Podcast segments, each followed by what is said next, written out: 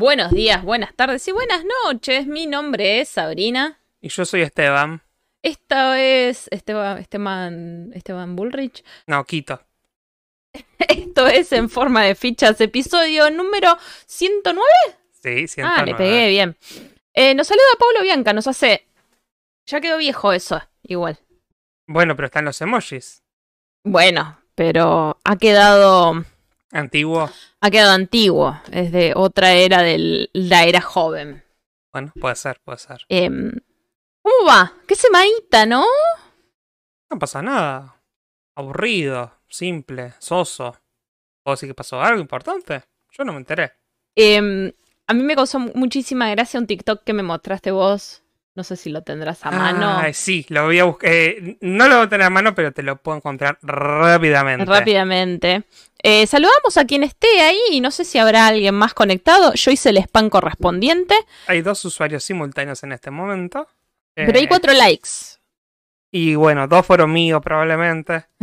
Autolike. Bueno. Eh, pero siempre la gente tarda en llegar, así que Vamos a, vamos tranquilos. vamos a ir despacito, tranquilito. Ha sido una semana rara. Nos fuimos el sábado pasado. Nos El domingo. El domingo pasado, es verdad. Nos despedimos el domingo pasado hablando un poco de las elecciones, ¿no? De Sí, esto, sí. de aquello, haciendo un pequeño análisis. Tuvimos los primeros resultados y en ese momento creo que no imaginábamos lo que se venía para mí. Em, nada, tuvo, tuvo complejo el tema, tuvo complejo el tema, vamos a hablar un poquito más adelante igual. Em, pero sí, podemos hablar de las, las reacciones personales, ¿no? A ver si encuentro el, el TikTok, ¿no? Em, pero bueno, hoy de todas formas está como todo un poco más tranquilo después de todo lo, lo que pasó, ¿no? Creemos- o sea, suponemos que hubo una cal, un- o sea, se puso, mm, se caldeó todo en un microclima internet para mí. Sí, sí. ¿No? Yo creo que habría que empezar a hablar de eso. Creo que eso sería un buen comienzo, ¿no? Como que hay un microclima en las redes sociales, especialmente en Twitter, que es la red social más ruidosa, más política de todas, que creo que no tuve la chance de ir a preguntárselo a otra persona, ¿no? Pero yo creo que si mm, este, le preguntabas a una persona de, de a pie, digamos que por ahí no está tan metida en la política, yo creo que es como, ¿qué, qué pasó? No, no sé, qué sé yo, sí, bueno, es como que, bueno, es la, e- el, como el humor que pudimos sostener este, antes de las elecciones, ¿no? Que se sostuvo antes de las elecciones y que, mm, nada, algunos dicen que es un síntoma de la actualidad, yo creo que siempre hubo un sector de la de la sociedad que siempre es medio apático a la política. Eh, qué sé yo, es todo muy complejo. Sí, es- eso es. Es como el análisis eterno, ¿no? Eh, todo es difícil, hay que verlo, esto es un tema. Creo que esta, esta semana Mm. todo se resumió a eso, ¿no? Sí, a todos, Tuvimos nuestros tema. análisis y nuestras charlas y conversaciones con diferentes personas, al menos eh, en mi caso, sobre lo que estuvo sucediendo. Em, pero todos llegábamos a la misma conclusión, como hay que esperar, Hay que hay que esperar. seguir esperando y bueno. Pero bueno, la gente de Twitter que está metida en la política como nosotros, estaba en este estado. Según este TikTok, que a mí me causó muchísima gracia. Disculpen. Eh, el tweet es de arroba Gonzalo Logiol. Dice, mis dos neuronas no dan más de vivir en este estado desde hace tres días. Esto era del 16 de septiembre, que fue el jueves. Jueves. Que fue, el, que fue el día del bardo más grande, ¿no? Que tuvimos como una Sí. presentación de renuncia, un, no, acá no va a renunciar nadie, Sí, la- un- unas cartas que unas llegaron. cartas que van y vienen, ¿no? Y este es el TikTok que publicó, que es el estado mental en el que estamos todos.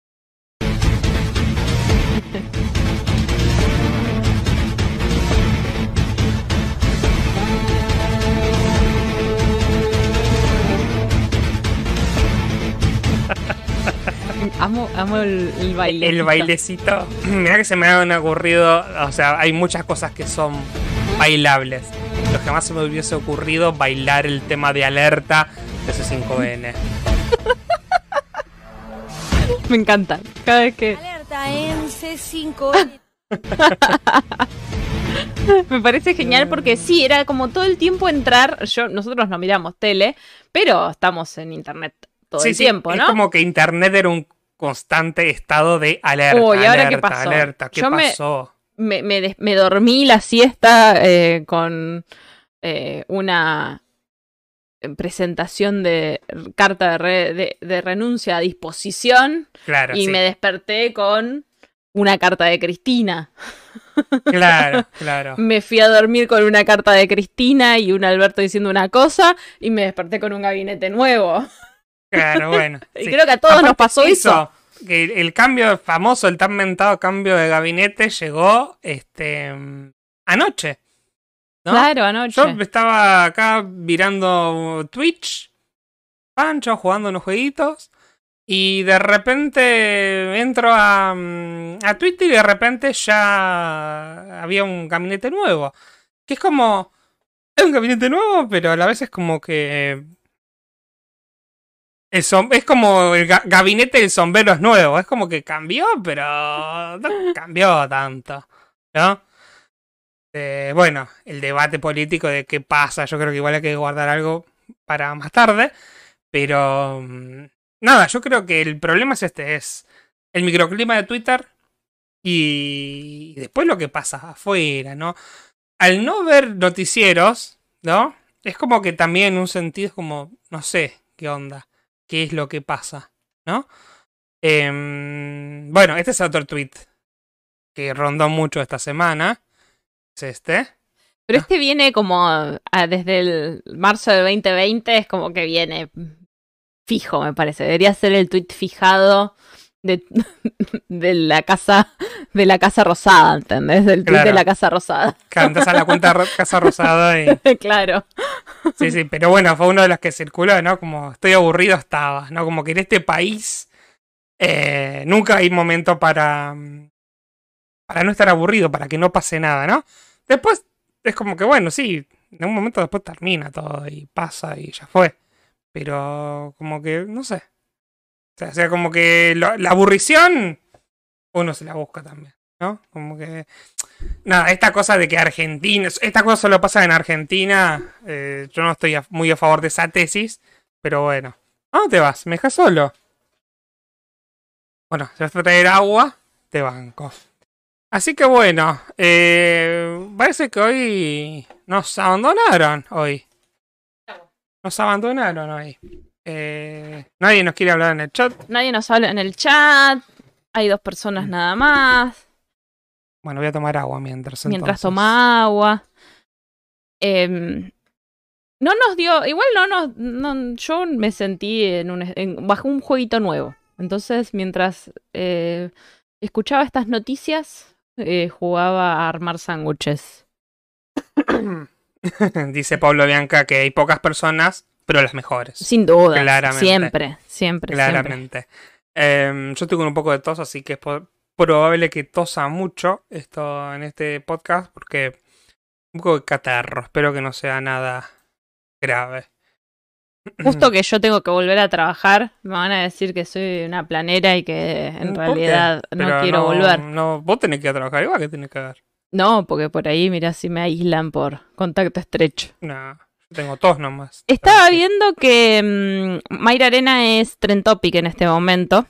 Bueno, hoy eh, publicó una nota bastante que trajo mucha polémica. Sí, que bueno, leímos hoy nosotros también, este, y que tiene sus puntos que vos decís, bueno, sí, y otros puntos que decís, bueno, no sé si estoy tan de acuerdo con todo lo que dice, pero creo que es una buena opinión como para tratar de analizar porque ciertos sectores políticos votaron como, o sea, perdón, ciertos sectores de la sociedad votaron como votaron, ¿no? Eh, es una nota interesante, no está en... ¡Apa! Un cafecito, muchísimas gracias. Ah, no, está bien, está bien. Un- Felipe es. Ah, Felipe, uh, pobre Felipe. pobre Felipe es- Estaba leyendo exactamente antes de arrancar una nota sobre eso. Porque Felipe Solá era. Era el. es como el otro meme, como eras. ¿No? Eh, Felipe S. dice: Hola, estoy varado en México. Me acabo de quedar sin trabajo en Help. Pero no. no, no mande cafecitos, guardate algo, Felipe. Claro. Felipe Felipe. Eh, Felipe Solá, ¿no? claro. Eh, y me causa porque esta nota, mira, justo, justo era lo que estaba leyendo antes de, de arrancar el podcast y la voy a poner en pantalla. Es una nota que dice, un culebrón mexicano y un thriller las 24 horas de que el FDT vivió en peligro, Analia Argento. Y es muy gracioso esto, dice, esto está todo muy difícil, esto es un desastre. El presidente me pide que me mandes la renuncia, intentó explicar Santiago Cafiero a Felipe Solá que acaba de aterrizar en El Salvador. ¿Y para quién es mi lugar? preguntó el canciller. Para mí, respondió el jefe de gabinete saliente, que fue encargado de pedirles renuncias a Trota, Basterra y Salvareza. ¡Qué hermoso! ¿Y vos mismo me llamas? Manifestó sorpresa el ministro, que había partido sin ninguna sospecha sobre su continuidad, no solo porque iba a representar al presidente en México, sino porque no se sentía bajo amenaza, no figuraba en la lista de funcionarios que, lo fun- que no funcionan, que Cristina este, Reclamaba. ¿no? Esto es como la, Eh. la película La Terminal. Sí. Tu país se disolvió, no puedes volver. bueno, tu puesto en el ministerio no está más. Ahora es para mí, no puedes volver. Claro, y aparte, eh, yo creo que es muy violenta esa situación de que te llama el que va. ¿Y quién va, ¿y quién va a ser canciller? Eh, yo. Yo. Como, no, ¿qué? Es como, no, eh, te- te- mi novia me dejó, me dejó por otro. ¿Vos sabés quién es? Eh, sí, se fue con, eh, estamos juntos. Es como, ¿qué? Este, bueno, toda la nota habla de toda la cronología, ¿no? Bueno, que todo, este, Guado de Pedro fue el que desató la, la crisis, eh, poniendo su renuncia el miércoles había sido. ¿no? Sí, sí. Este, y bueno, me causa mucha gracia que es como que también uno de los memes entre el medio de toda esta bataola de, de renuncias es mucha gente que quería que renuncie Trota. ¿no? Y es como que el único que estaba en medio del quilombo político y Trota tuiteaba de que había ido, no sé, una reunión de no sé qué carajos y no sé qué, como si nada pasara, ¿no? Era muy gracioso, ¿no? Eh, y bueno, al final la terminaron sacando. Y bueno, después muchos habían presentado la renuncia. Pero bueno, el nuevo gabinete eh, está, eso podríamos. eh, a ver. Sí, vamos a ir haciendo una breve introducción porque tenemos un invitado en el día de hoy. Nos conectamos a vía satelital entonces. Vía satelital desde... ¿Desde dónde era? ¿De que estaba eh, Solá? Desde México. Vía satelital desde México es el nuevo columnista de Vagamente Comprobando. Oh, ¡uh! Tuve un lapsus, perdón, de en forma de fichas. Decirle que se meta a la sala. Bueno, Eh, voy a tomar un poquito de agua mientras. Así que llename el aire si podés. No puedo hacer dos cosas al mismo tiempo. Sí que podés. Sí, es verdad. Em, lo que pasa que las dos requieren el, lo que hables. ¿Nunca te pasó que estás escuchando una palabra y al mismo tiempo estás tipeando y No. querés escribir una cosa y... No, la verdad que no me pasó. Jamás No. estuve- no tuve la situación de tener que hacer esas dos cosas a la vez. Pero a ver, vos estás hablando, nos estás diciendo, no, porque viste que ahora viene el, el nuevo ministro y tenés que escribir ya voy y en vez de escribir ya voy poner ya ministro. ¿Nunca te pasó? No. Ah, no, la ¿a alguien le que no. pasó? ¿Hay alguien conectado? ¿Hay alguien ahí? Me parece que estamos más solo que sola en México. Eh, no sé, hoy no, la gente no nos quiere más. No nos quiere más. Ya le aburre el podcast. Epa, es otra- sábado a la noche. Es sábado a la noche. Juan Pablo B. No sé, Estamos pero... a full con los No, pero cafecitos. el que, el que está, gracias por donarnos plata. Aguante. Sin dudas es el mejor público. Sin dudas. Juan Pablo B. dice: Yo también me quedé sin trabajo. Ah, lo voy a poner en pantalla. Yo también me quedé sin trabajo. Con mi novia vendemos fotos. Si saben de algo, chifle. otro, otro personaje que desconocíamos totalmente y que de repente Nunca había escuchado el nombre yo, ¿eh? jamás nadie, nadie sabía quién era Juan Pablo B. No sabíamos de la existencia. Y de repente con este la, la famosa carta de Cristina de jueves a la noche fue, ¿no? Sí. Sí. Del jueves a la, a la tarde, tarde noche, eh, fue que llegó, ¿no? Eh, vamos a, a, a ver la, la carta, ¿no? Igual lo más gracioso creo que de la carta es eh, el primer, la, pri- el- la primer línea, ¿no? Dice, tengo el agrado de dirigirme a usted para presentarle mi denuncia indeclinable. O sea, no puso mal la, la, la palabra más, más importante, ¿no? Como secretario de Comunicación y Prensa de la Presidencia Argentina, con el que me honrara el 10 de diciembre de 2019, ¿no? Bueno, se habla de todos, habló de Cristina también, qué sé yo, bla, bla, bla. Y, me, y cierra con un sinceramente, Sinceramente. que claramente es una referencia, ¿no? ¿No puso el corrector del Word? A ver, ¿tanto le costaba? Sí, igual fue la única palabra, que qué sé yo, la, la- Pero usó la, la fuente que viene predefinida. con Sí, sí, Word. para mí es un claramente una plantilla de Word que... Me dice el invitado que ya está ahí. ¿Hasta ahí? Ya está ahí. vamos. Así que vamos a, mientras tanto, mientras Félix lo conect- conecta, voy a ir eh, presentándolo. No sé, se encuentra. Ya, ya es como una columna semanal, lo venimos trayendo hace bastante a Tommy. eh, nos viene salvando las papas. ¿Va- ¿Va a Eh, prender la cámara o no? no sé, no sé si va a prender la cámara, si nos está escuchando, eh, que, Eh, que, no sé, ¿Se me que la prenda o que haga lo que Ahí, quiera. ahí se está escuchando, me parece. Bueno, si, Tom, si nos escuchás del más allá, eh, ya te conectamos. Ahí prendió la cámara, mira. Iba a preguntar si era con cámara. No, no te escuchamos. sí, sí, Va, yo no te sí. escucho. Seguramente Yo ahora el- Félix va a hacer alguna magia. No lo escucho. No lo escucho. Creo que se conectó otra vez. ¿Eh? Ah, para. Para entonces. Si lo escuchas solo vos, es porque yo tengo que modificar algo entonces acá. Entonces. eh, a ver, a ver, a ver. Ya estamos con vos, Tommy. ¿eh? Mientras tanto, les voy diciendo, eh, Tom realmente es alguien que eh, yo admiro mucho en cuanto a sus análisis, entonces por eso hemos decidido invitarlo una vez más. eh, además de que es un amigo de la casa, ya, ¿no es cierto? Entonces, por eso lo trajimos nuevamente. Cállate. A ver, Tom. A ver, ¿ahí se me escucha? Sí. Yo no lo escucho. ¿Cómo no lo Perfecto. escuchas? Yo tengo conectado el... Se volvió a conectar el micrófono acá. Pero es tu problema. O sea. es tu problema, Sí, cagate. es- no, no, es que es algo, o sea, acá está todo correcto y la gente lo está escuchando. Ah, la gente lo está escuchando. Bueno, hablen ustedes. Ya No, fue, me pero voy. necesito- Chao, chicos. Nos vemos. Gracias No, por pero- venir. ¿Sí se, Se lo escucha? ve, se lo no, escucha, No, no- no dice. se lo ve porque todavía no está en pantalla, pero... Eh, ¿Por qué? ¿Por qué? ¿Por qué? ¿Por qué? ¿Por qué? ¿Por qué? ¿Por qué? Eh... Mucha ropa igual, dice. Préstame tus auriculares. Ay, estoy despeinada, chicos. Perdón, hace como tres días que no me peino. ¿Por qué están conectados tus auriculares? Hola, hola, hola.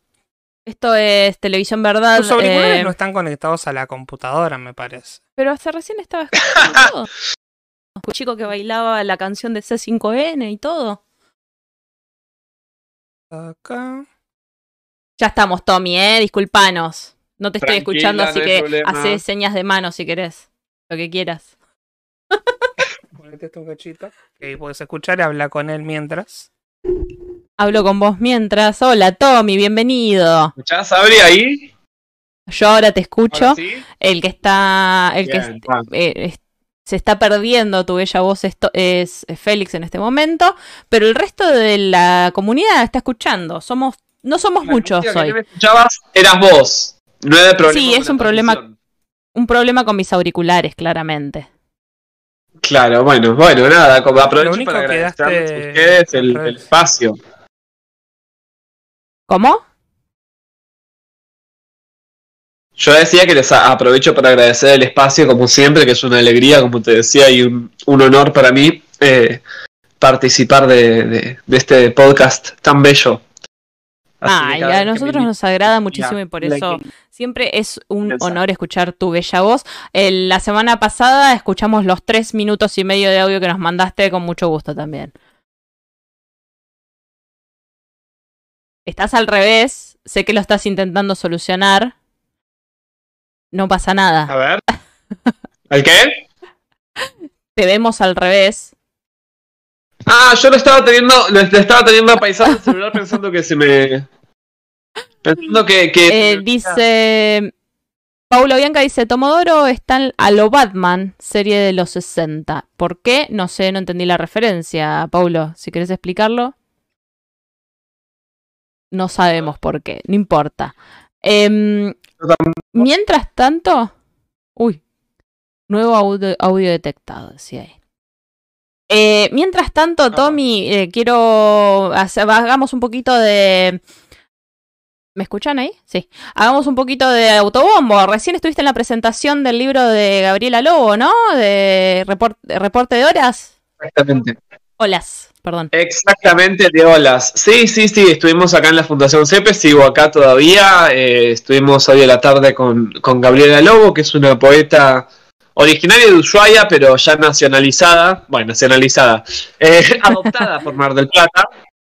Adoptada por Mar del Plata, sí que es Mar del Plata Platense por, por adopción. eh, una gran poeta, una gran persona, y hoy Gaby estuvo presentando su, su primer libro de, de poesía, editado por Editorial Caravana, que es una editorial autogestiva independiente de la ciudad de Tres Arroyos, así que la verdad fue una gran alegría recibirla acá hoy y escucharla, escuchar sus poesías, que, son un golazo. Si les interesa, obviamente, adquirir los libros, están a disposición de la Fundación CEPES, así que me pueden contactar. Y la verdad, sí, un lindo, un muy lindo evento. De a poco volviendo a la presencialidad, ¿no? Pasito a pasito, vamos retomando actividades. Y veo que te pusiste una remera acorde a la presentación del libro.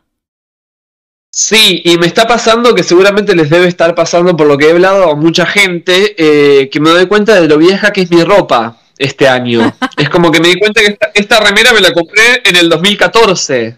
Y para mí el 2014 fue hace dos años, pero no, fue hace siete.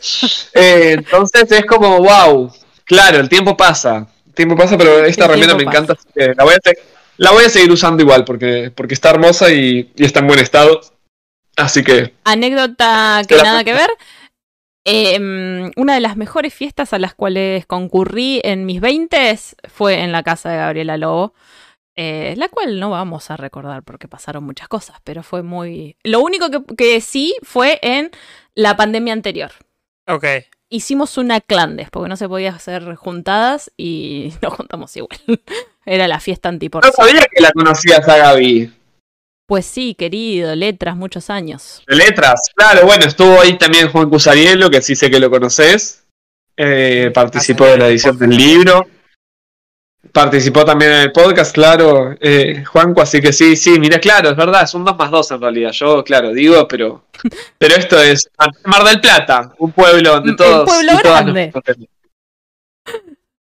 Tommy, eh, vamos a lo que nos compete. En, este- fue una semana complicada. ¿Cómo la viste desde tu perspectiva y desde tu análisis? Contanos un poquito.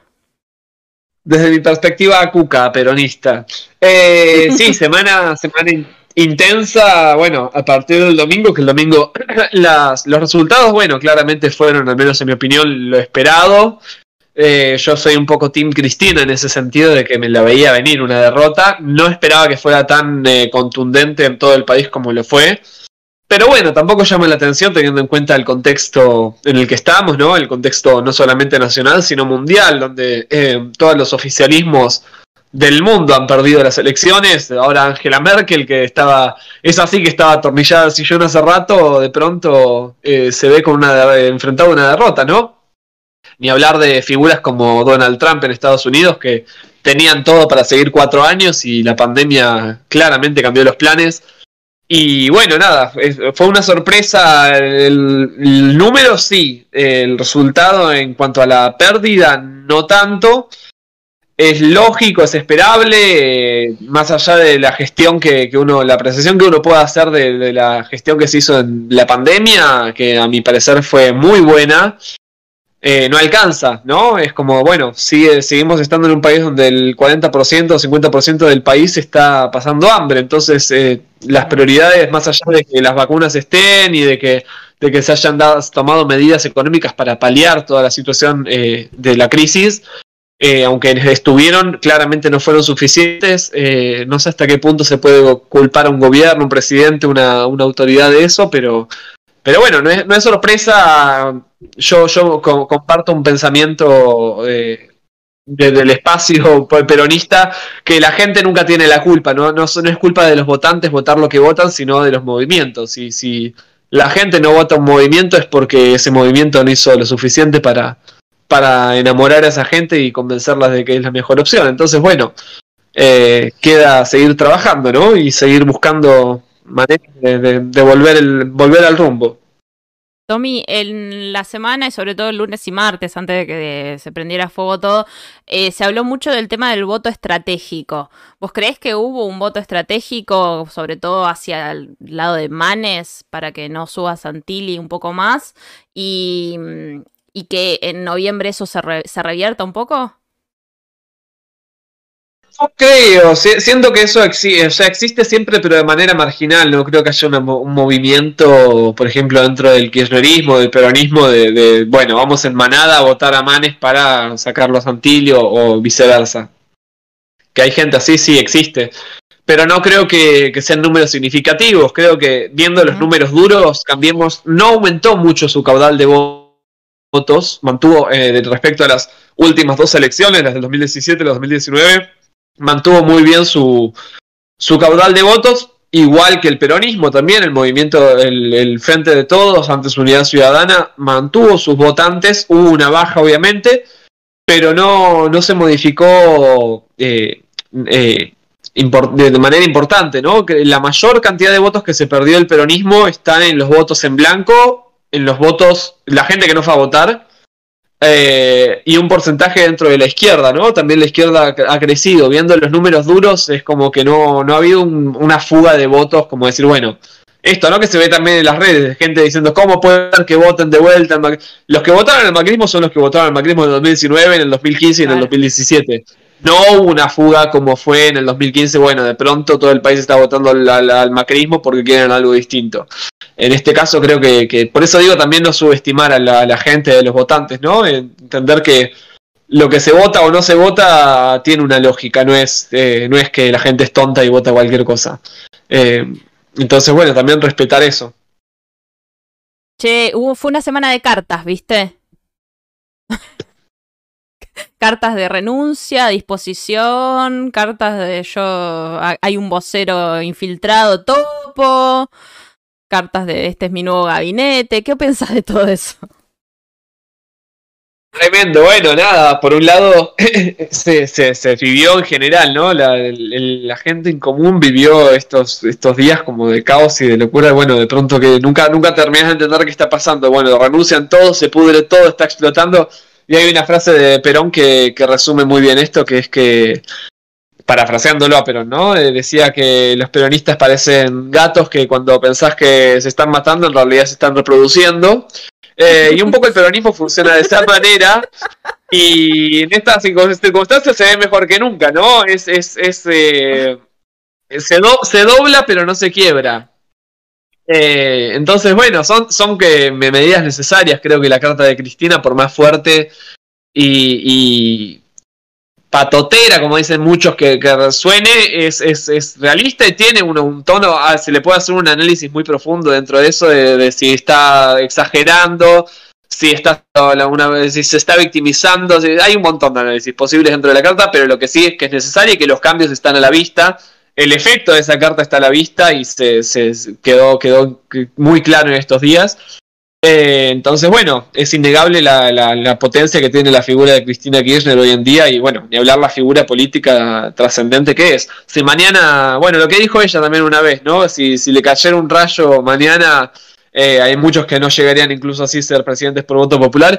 Y más allá de eso, ¿no? Si mañana Macri desaparece de, la escena política, si Carrillo desaparece de la escena política, si Bullrich desaparece de la escena política, Randazo, eh, el mismo Alberto, no va a tener el, mismo efecto que si Cristina mañana dice, bueno, che, me retiro de la política. Es una figura que sigue estando presente y que sigue marcando el rumbo de la política argentina. Eh, y por suerte, bueno, esto, ¿no? Esperemos que para bien y que, que estas medidas que se han tomado en estos días sean para bien. Eh, más allá de la controversia que generan ciertos nombres en estos días, ¿no? Sobre todo hoy y ayer, eh, en, la, en la sociedad, eh, creo que es un cambio de gabinete para bien, porque es volver un poco a esto, ¿no? El peronismo y, y volver un eje más peronista y, y nada, sobre todo porque la- la- la- las circunstancias lo, lo necesitan, ¿no? No era lo mismo pensar en un gobierno de transición como el que se planteaba que iba a ser el de Alberto sin pandemia, que de pronto en el medio de una pandemia y una crisis económica mundial, no solamente eh, agravada por la, la herencia macrista, sino por todo lo que está pasando. Entonces creo que un cambio de gabinete era muy necesario y creo que este gabinete puede y debería estar a la altura. Claro. Acá Pablo Bianco dice con Cristina hasta el final y con Alberto hasta donde diga Cristina. ¿Qué pensás? Escuchó mucho esa frase esta semana. ¿Qué pensás de esa frase? Es polémica, pero tiene, tiene su punto. A ver, lo que tiene Alberto es que, obviamente también, nuevamente, ¿no? Por, por una cuestión de, de- de las circunstancias que le tocaron vivir, pero no logró armarse, no logró armar su propia identidad, un propio liderazgo. Es como que Alberto llegó de la mano de Cristina y pareciera que se va a ir de la mano de Cristina. O sea, no, no logró construir ni armar su propia base, ni su propia orgánica, ni su propia militancia. Eh, ni su propio liderazgo, también ese es un tema que, que está resonando mucho en estos días, donde, donde la figura de Alberto pierde la autoridad cada vez más, y por diversas cuestiones, ¿no? El, tema de la foto, el vacunatorio VIP, la foto sin barbijo, boludeces o, o no, pero que en mayor, o mayor o menor medida van acumulando esto de que se vaya perdiendo la autoridad de su figura. Eh, entonces, bueno, a Alberto le falta esa construcción que Cristina claramente tiene que no, no es casualidad, ¿no? no es solamente una cuestión de su personalidad, de su forma de ser y su inteligencia eh, impresionante, sino de, de la construcción que viene llevando hace años, eh, que hacen que sea esto que digo, ¿no? Una figura indiscutible de, de liderazgo y de referencia a nivel nacional de la política. Te guste o no te guste, es, es innegable la- el poder que tiene para, para marcar la cancha políticamente. Y Alberto, bueno, Alberto no, porque- por una u otra razón. Perdón que te interrumpí. Me encantó porque salió la carta y automáticamente él se paralizó todo. Todo el mundo estaba ahí. Estaba leyéndola. Se cayó la página. Colapsó la página, sí, claro. sí. La gente se estaba pasando capturas. Claro, porque se cayó la página, el blog, el WordPress donde Cristina sube sus cosas, su blog, se cayó. Eh, fue bastante cómico ver incluso gente haciendo video reacción de eh, leyendo la carta, ¿no? Sea, hasta eso vi. Eh, entonces, me parece que esa escucharla, aunque sea a través de, de la palabra escrita, ¿no? Leerla, creo que genera eso, ¿no? Es impresionante esto de lo que decías vos, ¿no? La, la importancia que tiene.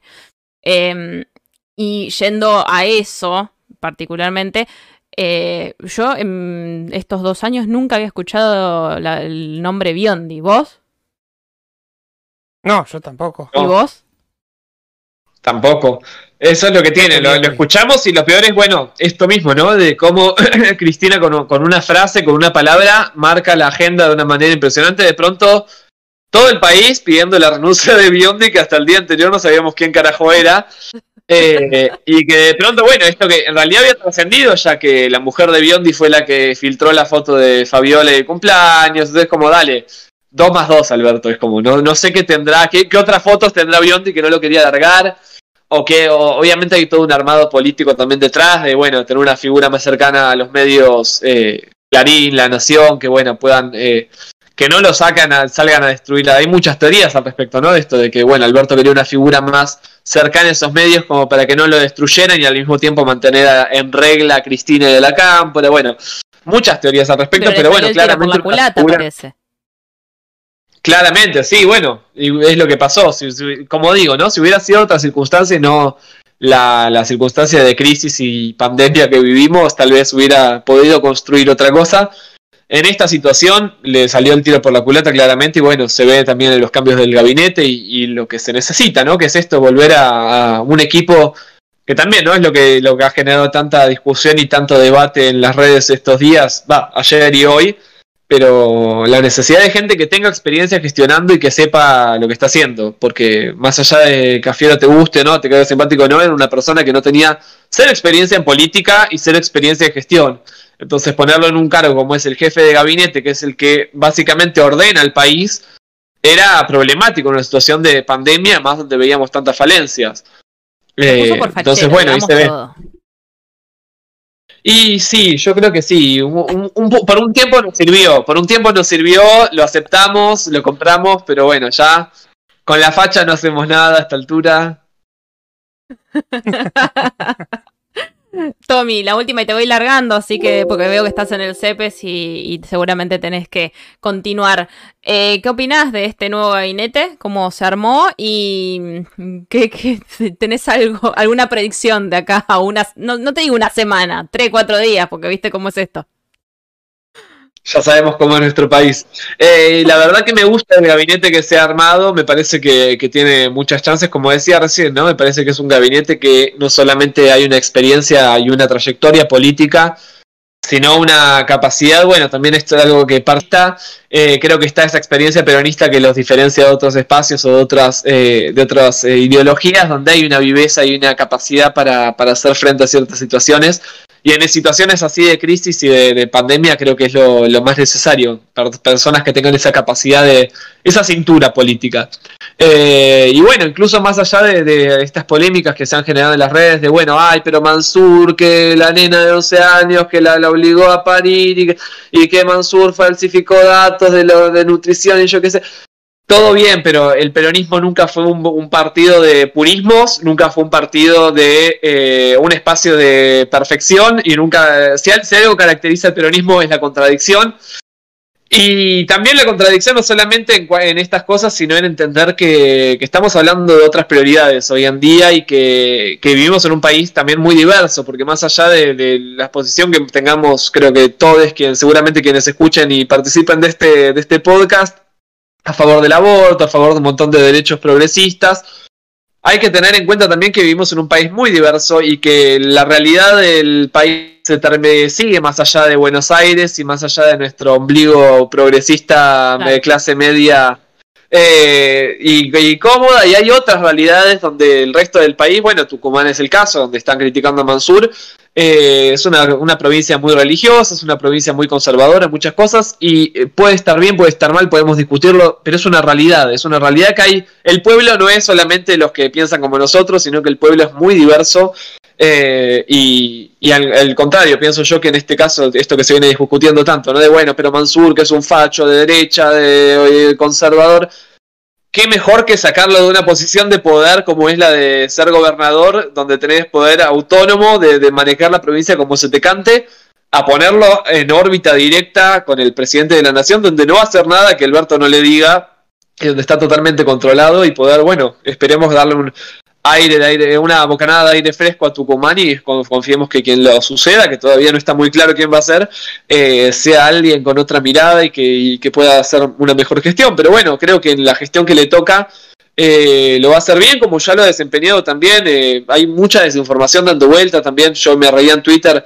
que parece que todos estuvieron googleando por qué Mansur es malo, porque las críticas que se le hacen son muy sesgadas y muy cerradas, cuando en realidad los eh, durante su gestión en el Ministerio de Salud se avanzó muchísimo, incluso antes de la ley de, del aborto, en un montón de, propuestas que beneficiaron a, las mujeres eh, y ni hablar a la salud pública. Entonces, bueno, entender que no es todo blanco-negro y no siempre va a ser todo como nos gusta a nosotros y que hay que ceder un poco y entender que hay otras prioridades y esto, ¿no? ¿no? No está de ministro de salud, no es que peligra la ley del aborto, no es que peligran los derechos, al contrario. Cuando peligran realmente los derechos es cuando la derecha suma bancas, cuando la derecha está en el poder. Eh, así que nada, confiar que, en el rol que esté va a poder eh, desempeñarse de la mejor manera y que va a tener otras, otros condicionantes que van a evitar que, que estas cuestiones que hasta ciertos sectores de la sociedad molestan o incomodan no puede hacer mucho en ese sentido y claramente en, en ese, en ese es- en ámbito el aborto no está en discusión. Bien. Gracias, Tommy. Eh, yo sé que vos sos vocero, así que voy a tenerte ahí cuidado. Claramente, sí, no, no, no vos, eh, nunca vocero había puesto. Me lo voy a poner como, como frase en, en Instagram ahora, Twitter. Nunca vocero Tommy, de, muchísimas de forma de gracias por, por esto, por estas palabras tuyas y esta, este ratito que nos diste, que nos regalaste. Eh, como siempre, bienvenido por acá y te mandamos un, un saludo. Muchísimas gracias a ustedes, chiques, y siempre una alegría formar parte, aunque Félix casi no lo escuché y no lo veo, pero bueno, un beso grande para Félix y para Sabri y para todos de, y todos y todas del otro lado. Gracias por el espacio. Adiós. Adiós. Chao, chao. Bueno, lo tuvimos a, a Tomás. Eh, intentamos hacerlo reducido, primero porque él está en el CEPES, estaba terminando con, con el tema de la organización de la presentación del libro de Gabriela Lobo, eh, Ga- Gabriela Lobo, Reporte de Olas. Pueden ir a verlo y a buscarlo en, la, en el Instagram de Fundación CEPES, que, que la editorial se encarga de distribuirlo. Eh, me pareció muy interesante todo lo que nos contó Tommy. ¿Qué te, qué te pareció? Sí, sí. eh, creo que es un análisis, o sea, coincide con muchos análisis que estuve escuchando esta semana. eh, un poco este, kirchnerista, me parece que estaba esta gente, no sé. No sé, no sé. Incluso en el chat también, ¿no? Totalmente de acuerdo, la gente ahí. La colección de novelas gráficas MDQ está totalmente de acuerdo con las cosas que se dicen. Yo, personalmente, tengo como mis reservas en algunas cosas que pasaron. Este. Siento que este fue un gobierno muy tibio. Me parece que ese fue el problema, ¿no? Este. Al, al querer este, agradar a todos, ahí es donde termina pasando lo que pasó. No es como que, bueno, ponemos un poquito de, de género, la economía, bueno, vemos, pagamos la deuda. Este, hacemos el IFE, pero tres meses, ¿no? Es como que una mezcla de cosas, ¿no? Esto que Y me parece que estaban muy confiados. Si algo que yo también he visto que se ha repetido mucho, que estaba en la carta de Cristina, que he leído en otros artículos, es como que el gobierno estaba confiado en que ganaba. Por ahí no ganaba. Bueno, eh, eh, Tom dijo justamente que él no, no creía eso. Este. Que para él no iban a, a ganar. Y, por ejemplo, que fue la postura que también dijo Cristina que tuvo. Como que ellos creían que iban a ganar por, por ahí no ganaban por 10 puntos como en 2019, pero 2, 3 puntos, sí, ¿no? Este, y eso para mí hizo que hicieran un poco la plancha también en la campaña. Y bueno, eh, pasó lo que pasó. Sí, eh, lo, que lo que sentí yo esta semana fue esto, ¿no? Es como que nunca se prendía foto, pero al mismo tiempo nunca termina de pasar nada. A ver, empezamos. Eh, bueno, le presento la renuncia. Queda a su disposición la renuncia. ¿Me vas a echar o no me vas a echar? Bueno, vamos viendo. Claro. Estoy pensando en el gabinete que quiero armar dentro de un rato. Y era todo el tiempo el alerta diciendo, va a anunciar el nuevo gabinete. Va a anunciar el nuevo gabinete. No, y ¿Cuándo? No, y ¿Cuándo? aparte, Dale. Algo gracioso que también se vio fue el, el periodismo, alguien, gente en Twitter eh, calificó el periodismo de políticos entrando y saliendo de edificios. Entonces tenías urgente, Sergio Massa entró en el Ministerio de Economía, urgente. eh, Alberto Fernández fue a, la cocina a buscarse un café. El de O sea, Fernández. Se reunió Aníbal con, con Alberto en la Rosada. se reunían, es como que, o sea, está bien, había que llenar con algo, pero es como que es ese periodismo de que no dice nada, claro. ¿no? Es verdad, eso Eh, estuvimos escuchando eso toda la semana. Fue bastante entretenida esta semana para mí, la verdad que... sí, eh, hubo- pero al principio, pero no pasó nada. o sea, al principio hubo un momento como de angustia, ¿no? Porque realmente parecía que, bueno, se rompe el frente de todos, que se fue como la angustia, ¿no? Eh, ya está, no hay más frente de todos. Surge este albertismo que, bueno, Tom decía al final, parecía que se- en un momento parecía, se viene el albertismo y al final después, no. Este, qué sé yo. Em, raro, es todo muy raro. Sí. Em, Muchos memes. Hubo muchos memes. Hubo muchos memes, por Yo supuesto, ¿no? No recopilé ninguno, así que no sé de dónde voy a sacar memes. Así que si querías que saque memes No, de la no, galera, no. no, traje, pero Eh, bueno, sí, mira, tengo. Sí, sí, tenías, sí. tenías. Sí, tengo, tengo algo. guardados, algunos tengo. Em, bueno, lo que pasó ahora es que todo, bueno, hagamos el cambio de gabinete, hagamos el cambio de gabinete y después resulta que eh, hacer el cambio de gabinete no, pero este no, yo no quería este. Y es como que, bueno, al final nunca se termina este mm, eh, dándole gusto a nadie, ¿no? Nadie se le gusta. No, pero yo quería este. Entonces, ahora, bueno, lo que decía Mansur, como un claro representante de el mal llamado pañuelo celeste, ¿no? Eh, como que bueno, qué sé yo. ¿Qué pasará, no? Eh, ahora que no está mm, Biondi en la vocería, ¿no? Porque veníamos hablando de un- una comunicación de mierda, ¿no? De parte de la presidencia Sí, desde que no- arrancó. Pero no creo que sea la mala comunicación solo culpa de Biondi. Eh, me parece que era algo que viene. Yo creo que Biondi era como el que estaba ahí, decían publicar esto y lo publicaba. Yo creo Claro. que el, el problema es que, bueno, aparentemente, eh, creo, que lo más grave era lo- la- la- las operaciones de las que aparentemente habría formado parte, como por ejemplo, después de que se presentaron las renuncias, en un momento después se dijo, bueno, Alberto aceptó la renuncia de este de Huevo de Pedro, por ejemplo, ¿no? Entonces ahí se decía, bueno, acá se rompe el frente de todos, qué onda, qué va a pasar, o qué sé yo. Y al rato tuvo que salir Vilma Ibarra y decir, no, Alberto todavía no le aceptó la renuncia a nadie, lo está analizando, en algún momento lo va a hacer. Que también es como, hermano, perdiste la selección, te digo que el lunes a la mañana, pero el lunes a la mañana algo tenías que hacer. Y no Es tomó como el- ningún. Yo creo que ahí es donde viene la presentación de la, de la disposición de la renuncia, ¿no? Es como, hermano, Hace algo. activa. Eh, lo dijo Cristina, ¿no? En el- por mucho menos, ella cambió el gabinete en el que fue en el 2008, En el 2011, 2009. 2009. 2009, Por muchísimo cuenta menos. Que eh, Néstor perdió en la provincia de Buenos Aires contra Lica Alicate y al día siguiente hizo un cambio de gabinete, cambió su jefe de gabinete, que en ese momento era Sergio Massa, jefe de gabinete, al que terminó quitando. Em, y es como que, claro, y lo hizo casi al el día siguiente después de haber perdido. Y en ese momento perdió provincia de Buenos Aires, pero ganó el resto del país. Acá se perdió prácticamente en todo el país. Entonces es como que...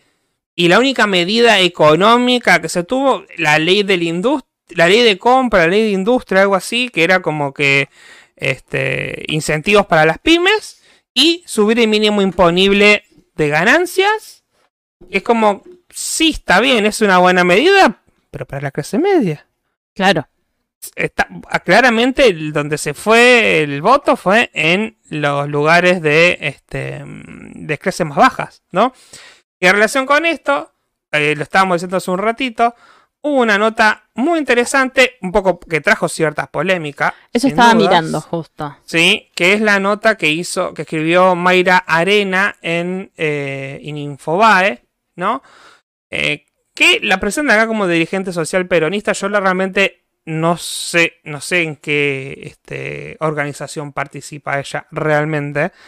La conozco porque en un momento se hizo bastante viral en las redes porque tenía un discurso muy este, hablando de, de los pobres, ¿no? De la pobreza, de lo que significa ser la pobreza. Hay una charla TED muy famosa donde ella explica, bueno, lo que es ser un marginal, lo que es ser un pobre. O sea, tiene un discurso este, mm, que remarca mucho de lo que es vivir, ¿sí? Desde lo personal, este, lo que es ser pobre, ¿no?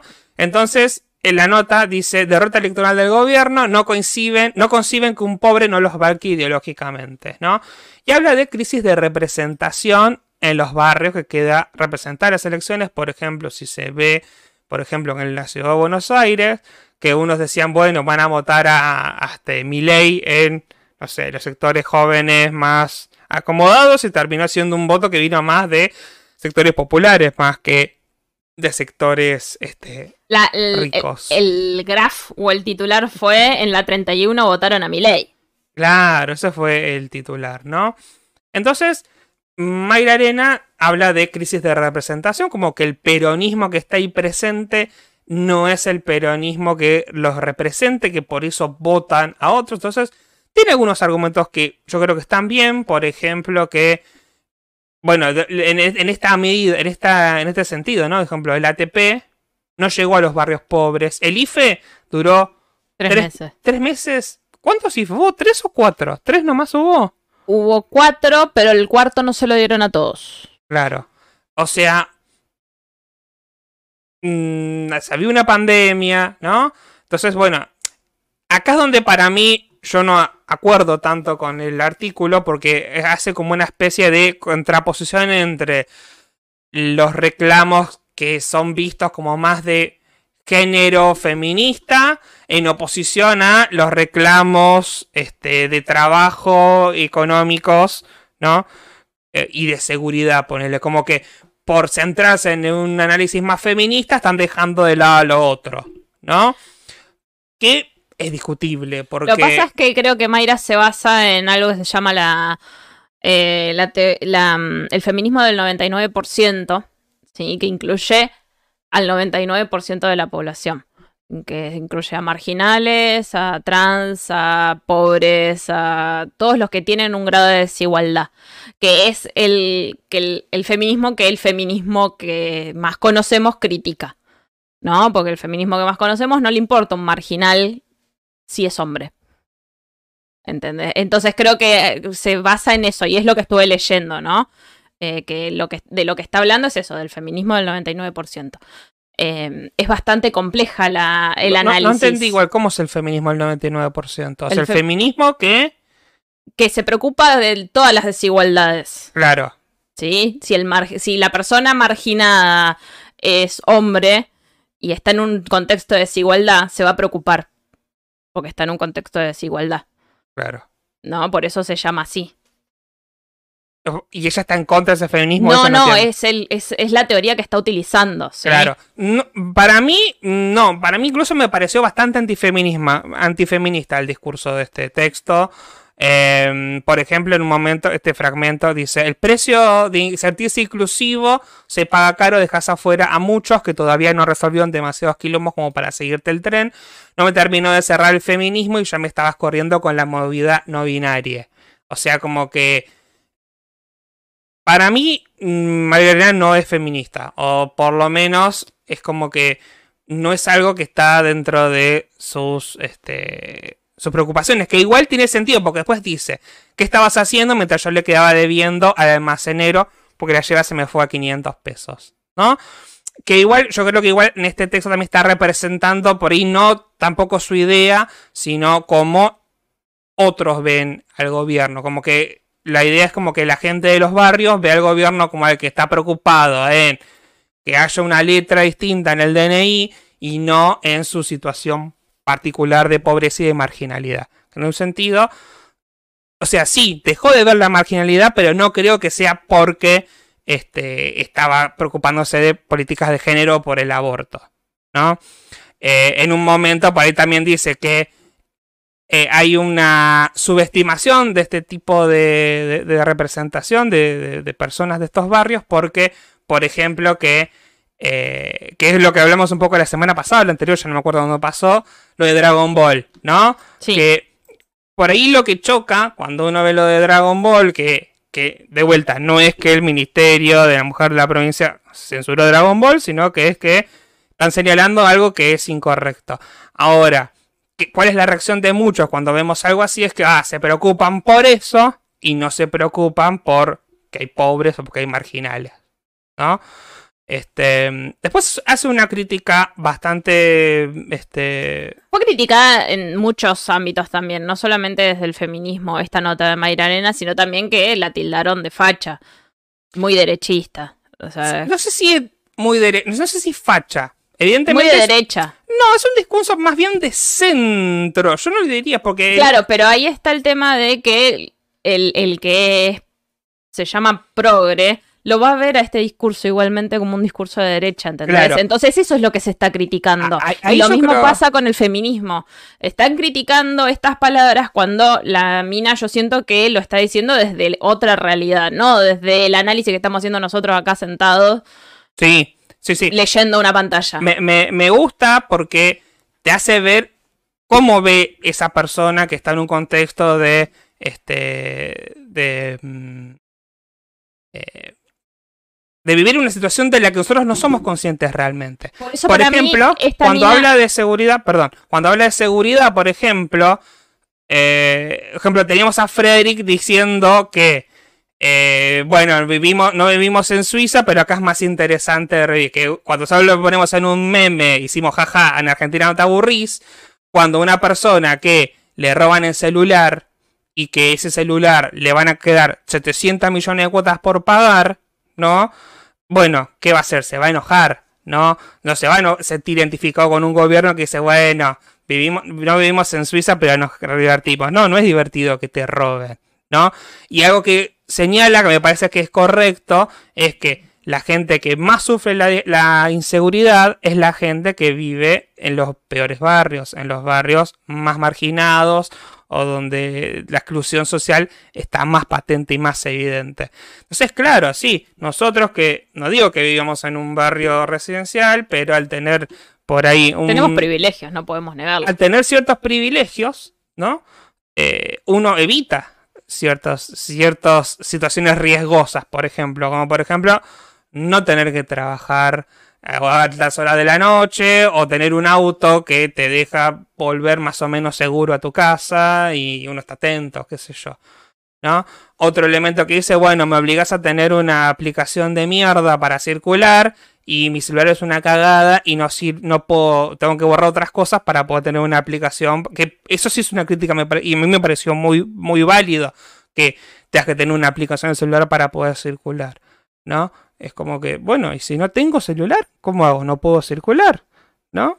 Por eso me parece un- poco mm, apresurado decir que no, eh, y volviendo al anterior, porque ah, o sea, veo cómo analizás estas partes del otro tema del, del feminismo. Yo no creo que Mayra Arena no sea feminista, sino que se está fijando que dentro de todos los problemas que hay, el, feminismo y el gobierno, porque hay medio que los engloba a los dos, debe incluir el resto de las problemáticas, ¿entendés? Sí, es que me parece que. eh, me parece que su tesis, es, aparte de la idea de que dejar de lado unas cosas, deja de lado las otras. Me parece que, por ejemplo, en su conclusión lo que ella dice es, la salida no es por izquierda, ni con más planes, ¿no? Como dando esta idea de que salirte por izquierda es dedicarte al género y al feminismo y no, este, eh, darle un plan a una persona no es, es otra cosa que no es izquierda, no sé. Es como que es algo que no hay que hacer. Como la salida es justicia social y la justicia social en algún punto, más justicia social es un poco de izquierda, ¿no? Este, tiene un punto por ahí en que el discurso es el discurso está más a la izquierda que lo que después hacen en la realidad, ¿no? Claro. Este. Entonces, bueno, algo que dice, dice, el, el nuestro es un país capitalista y mientras no me hagas la revolución, te pido que me consigas buenos convenios. ¿No? En ese sentido, Sí, Tiene se está razón. pidiendo gestión. está pidiendo gestión. Sí, sí, sí.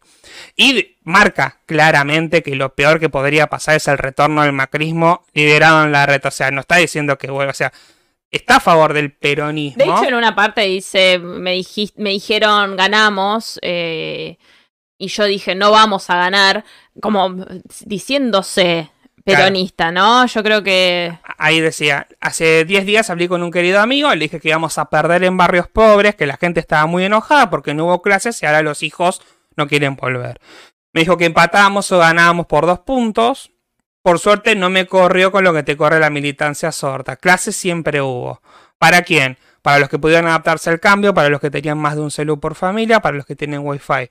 Habrá muchos niños héroes que se las arreglaron para seguir sin nada de eso, pero la educación es un derecho, no una actividad para niños extraordinarios. ¿No? Que bueno, que eso es real. real. Hubo una muy mala gestión este, de lo educativo, ¿no? Este, nada. O sea, la única ayuda que yo vi para los chicos que no tenían conectividad es, bueno, le acercamos los módulos, le mandamos un profesor que le llave los módulos y si por ahí no estaba en la casa, bueno, ya fue. Eh, va a haber mucha excepción. Ahora estamos volviendo más o menos a un esquema de presencialidad completa. Pero yo creo que muchos eh, van a dejar. De hecho, yo, por ejemplo, en una escuela tengo. En la privada, obviamente que no. Pero en las públicas, vamos a ver qué pasa. En una, en una escuela pública no tuve clases hasta. Recién esta semana vamos a volver. Cuando en otras escuelas hace una semana, un mes que ya volvimos a tener clases presenciales. ¿Por qué no hubo clases en esta escuela? Porque no había calefacción, por ejemplo. Hubo un año y medio dos años sin clases y no hubo tiempo para arreglar eso, ¿entendés? eso eso es lo que a mí y lo que dice Mayra también en la nota y que a uno ahí es cuando dice, che, loco, tiene razón esta por piba, ¿entendés? Dejen de correrla porque, ay, no es feminista, ay, es tira a la derecha. No, está diciendo una realidad. Y ahí es donde llegamos de vuelta al debate de Mansur y que, o sea, está bien, sí, Mansur no es el mejor gobernador, no hace la revolución, es de una provincia muy conservadora, de derecha, tiene pensamientos de derecha, ¿sí? Eh, pero bueno, necesitamos... tenemos que salirnos un poco de... Eh, claro. De nuestros privilegios. No, y aparte termina siendo una crítica en algún sentido moral, ¿no? Este y no una crítica de, del tipo de, bueno, vamos a hablar de política de verdad, ¿no? Eh, yo creo que si bien todos hablamos de, este, de, bueno, muchos no hablamos, no, pero muchos hablan, no, Mansur está en contra del aborto, pocas personas están hablando de, bueno, eh, ¿qué hacemos con la gente que está sin laburo, ¿no? O de que muchas de estas este, planes que se dan son para gente que, no digo que no lo necesite, pero se está olvidando, por ejemplo, de la gran cantidad de trabajo negro que hay en este país. ¿no? Y ahí está el problema. Eh, y por eso se pierden las elecciones. En fin. Pero bueno. Eh, estuvo intenso esto, ¿eh? Sí, sí, estuvo intenso. Este. Mm, ¿Qué pasó ahora? No, no, no, esto es viejo. Ah, son, los likes de la semana. Estoy buscando. Estoy viendo que no hay nada, nada, nada que no sea este. Bueno, tuvimos el, el, el famoso audio de 11 minutos de Fernanda Vallejos. Ah, yo escuché los primeros dos y dije, ah, eso no, estaba tan mal y corté. Yo, no escuché todo, yo no escuché ah, todo. Dijo más. Dicen que supuestamente Biondi estuvo ahí metido en el tema del este de la del audio también, de la filtración de ese audio. Ya no me eh, sorprende. No me sorprende. Bueno, eh, Pablo Bianco dice: ¿hay prioridades en las minorías? Recién conquistamos la igualdad de género, o en eso estamos, por ende, el binarismo puede esperar. Una locura, dice. Claro, ahí me parece que le pifia su discurso, ¿no? O, o, el tema de las cancelaciones, que bueno, de las canciones tiene algún sentido, porque es verdad que eh, eh, es difícil educar, pero bueno, es parte de educación también. Pero bueno, si no tenés una educación digna, ¿cómo le enseñás a alguien que por ahí no entiende bien algunos postulados del feminismo o por qué cancelamos, entre muchas comillas, determinados consumos culturales? ¿O por qué señalamos que son problemáticos? No es cancelarlos, sino señalar, bueno, esto es problemático. Fíjense, ¿no? Pero bueno, si no hay una educación, o sea, eso, se podría enseñar en un marco de la educación, pero si no hay educación de calidad, y bueno, sí. Eh, es como un círculo vicioso también. Dice Paulo, no me preguntes cómo es, pero no es para ahí. No, claramente. Por eso también nos detenemos bastante en las cosas que por ahí están, consideramos que están bastante erradas en esta nota que publicó Mayra Arena, como las que tienen otra visión. Em, me parece igual muy interesante porque es una visión que ningún otro político ni dirigente político tiene. Muy pocos dirigentes políticos están tan cerca de las villas, de los barrios, como Mayra Nena. ¿no? Otro dirigente conocido, el Pitu Salvatierra, que también está metido y que él también explicaba que, bueno, que hay un montón de cosas donde eh, los barrios se dejaron, quedaron marginados y la pandemia nos rompió a todos. Y a la vez es como estamos tirándole todo el fardo a este gobierno cuando no es todo culpa de este gobierno. Si bien este gobierno hay muchas cosas que está haciendo mal a nivel económico, o por lo menos hace la plancha. Venimos también de una gestión que hizo mierda todo, que nos endeudó hasta la cabeza. Y, por ejemplo, cuando se habla, no, no hay que pagar la deuda. Pero si no pagás la deuda, tienen agarrando de los huevos por cualquier cosa. ¿Entendés? Es como todo un quilombo. Y es complejo. Este. Pero bueno. Mientras siga la unidad de este frente y más o menos haya alguien como Cristina que más o menos pueda decir, bueno, ojo, fíjense, yo voy a seguir votándolo. Ahora, si por ejemplo pasaba esto de que en un momento yo dije, si él, por ejemplo, se corrompía el frente, no sé si iba a votarlo en noviembre. Y ¿no? Pero bueno, creo que nadie pensó en romper el frente, pero en un momento, bueno, de, de- de crisis y de temor, mucha gente decía, bueno, se rompe el frente, qué sé yo. A la vez pensás quién está al frente y es como, bueno, no, está bien. Prefiero esta discusión, eh, bueno, que vuelvan otros, ¿no? Que es lo- a lo que al final estamos de acuerdo con Mayra Arena, porque Mayra Arena dice eso. Lo peor que puede pasar es que vuelva el macrismo y que vuelva la, de la mano de, de la reta. Entonces, en ese sentido, al final estamos un poco de acuerdo y es lo que pasa en el peronismo en general, ¿no? Como que, bueno, el peronismo hay más de izquierda y más de derecha, pero al final después terminamos estando como del mismo lado, ¿no? Es como que lo que no queremos es que... Igual estas crisis internas suceden y van a seguir sucediendo eternamente. Hace cuatro meses atrás estábamos hablando de la interna dentro del, de Cambiemos. Y era exactamente lo mismo. con la- bueno, está bien, ellos no son gestión en este momento, pero era exactamente lo mismo, ¿entendés? Y era el mismo puterío. El tema es que... eh, y ahí volvemos al microclima de Twitter.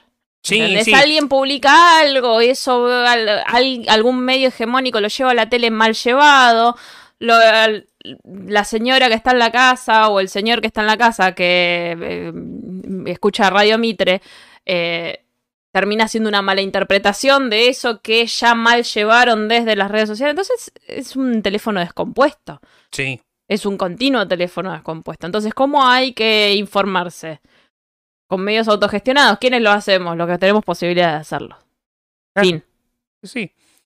Eh, por suerte tenemos esa posibilidad. Hay otros medios distintos con el cual uno se puede este, em, justamente informar de, forma distinta, de forma alternativa, no tener que bancar, o sea, depender, perdón, de medios como Clarín o de La Nación, que sí. Pero, ¿cuál es el porcentaje de gente que, Bueno, que pero... de a va a un medio autogestionado? Bueno, pero va a haber, hay, hay gente, hay gente. Eh, es algo que va a llevar tiempo. eh, pero yo creo que cada vez más gente se comunica o se, este, sí, se comunica o se informa más por internet, con lo que eso implica también, porque tenés medios que realmente son para matarlos y medios que son zafan y bueno, de vuelta, eh, todo esto se aprende con la educación, pero bueno, si la educación que tenemos es media chota, y bueno, eh, es muy... O es re- ya memes, otra cosa, hablamos de otra cosa. No hay otra cosa para hablar, realmente. Fue una semana Porque no hubo otra cosa, o sea, no hubo otra cosa, por lo menos en mi universo, que yo haya visto. ¿Ustedes cómo anduvieron? Cuéntenos, así salimos un poquito de este, hay de este clima. Hay cuatro personas conectadas. No sé si por ahí nos están puteando a nosotros ya este momento de todo lo que dijimos, ¿viste? ¿Es muy posible? Puede ser. Vo- Voy a No. cerrar el tema política con este meme, Dale. ¿no? Eh, ay, para que. Ahí está, ahí. Dice, viste que Aníbal está en Casa Rosada, deben estar decidiendo los nuevos ministros. Alberto y Aníbal.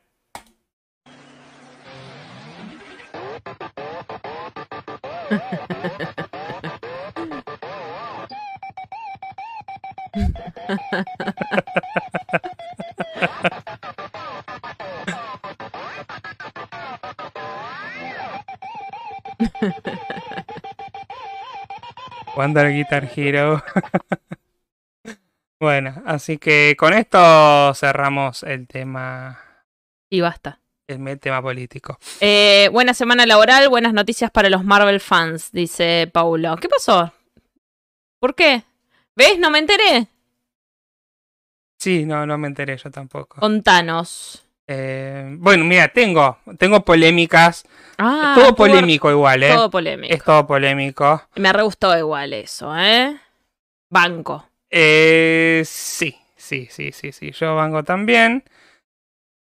De todas formas, hay formas que...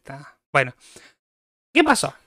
Hoy- ¿Qué pasó? Tu problema esta semana son las formas. Sí, yo creo que mi problema son las formas. Este. Hoy es el Día Internacional de Batman para los de DC. Ah, mira, mira, mira, mira. Feliz mira. día. ¿Por qué? Algo que ver De- con la fecha debe haber 18 salido- del 9 del 2000. No, de- debe haber salido algún cómic o algo así, seguramente. Bueno, toda esta polémica empezó. Es una polémica un poco más light, igual. Pero que casi se sacan los ojos igual, ¿eh? Te digo que. mm, Si pones la interna del peronismo y esta interna, creo que es igual de violenta, te Sí, digo, sí, ¿eh? Dice.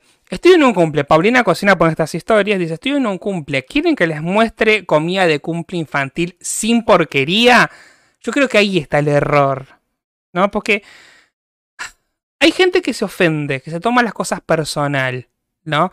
Que es lo que pasa también con la política, ¿no? Me parece que la política está yendo muy por el lado de lo personal. Y, por ejemplo, lo último, te prometo es lo último. La- uno de los No problemas de la nota de Mayra Arena es que, si bien intenta hablar de algo en general, a veces peca de que es muy autorreferencial y personal. Ah, bueno, y sí. Entonces, bueno, o sea, está sosteniendo cosas que por ahí son visiones propias, como visiones también de un grupo en general, ¿no? Que bueno, de vuelta, es lo que pasa con todo. Entonces, volviendo a cocina, pone esto. Quieren que les muestre comida de cumple infantil sin porquería y pone dame ideas, dame chisito, como dos opciones de la encuesta, ¿no? A ver, Uy, perdón. yo creo que toqué- al igual que a Mayra Arena, hay que contextualizar a Paulina. Claro. Porque si vos conoces a Paulina Cocina, sabes que no le gusta eh, darle chisito a los pibes. Entonces, es como, ¿y qué vas a esperar? No puedes esperar que te... O sea, y... A ver, directamente no la sigas si no querés ver este tipo de contenido. Sí, bueno, pero eh, el contenido ya no es una cuestión de seguir, ya es una persona bastante pública y por más de que no la sigas, tenés esta captura en Twitter que la va a ver alguien fuera de contexto, sin conocer por ahí bien quién es Paulina y va a empezar a criticar. ¿Qué es lo que pasó? ¿Qué es lo que pasó? ¿No? Entonces empieza a mostrar comidas que había. Entonces tenías tartitas individuales que por lo visto hay de jamón y Qué queso rico. y las otras no sé qué son, se ven muy buenas. Dame la de jamón y queso 50. Dice, ¿qué laburo? O dame chisito. Mini tortillitas. Dame 50.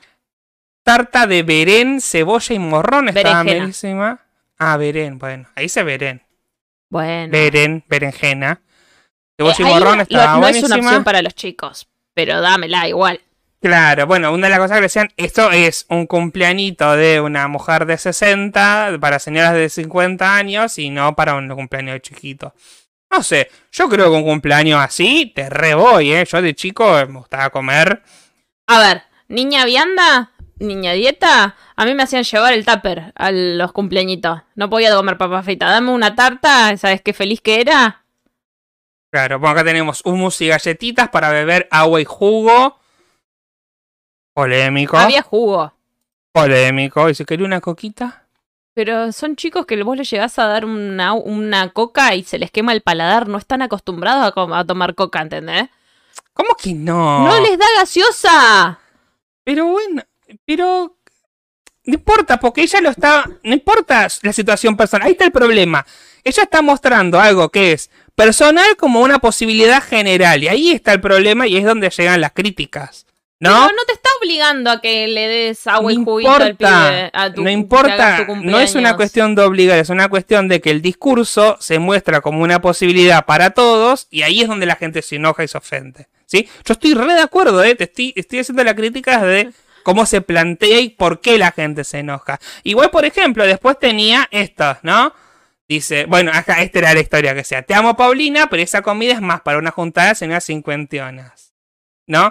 Y ella pone esto. Había sanguchitos también. Había sanguchitos de fiambre, de que jamón y queso no es saludable, ¿no?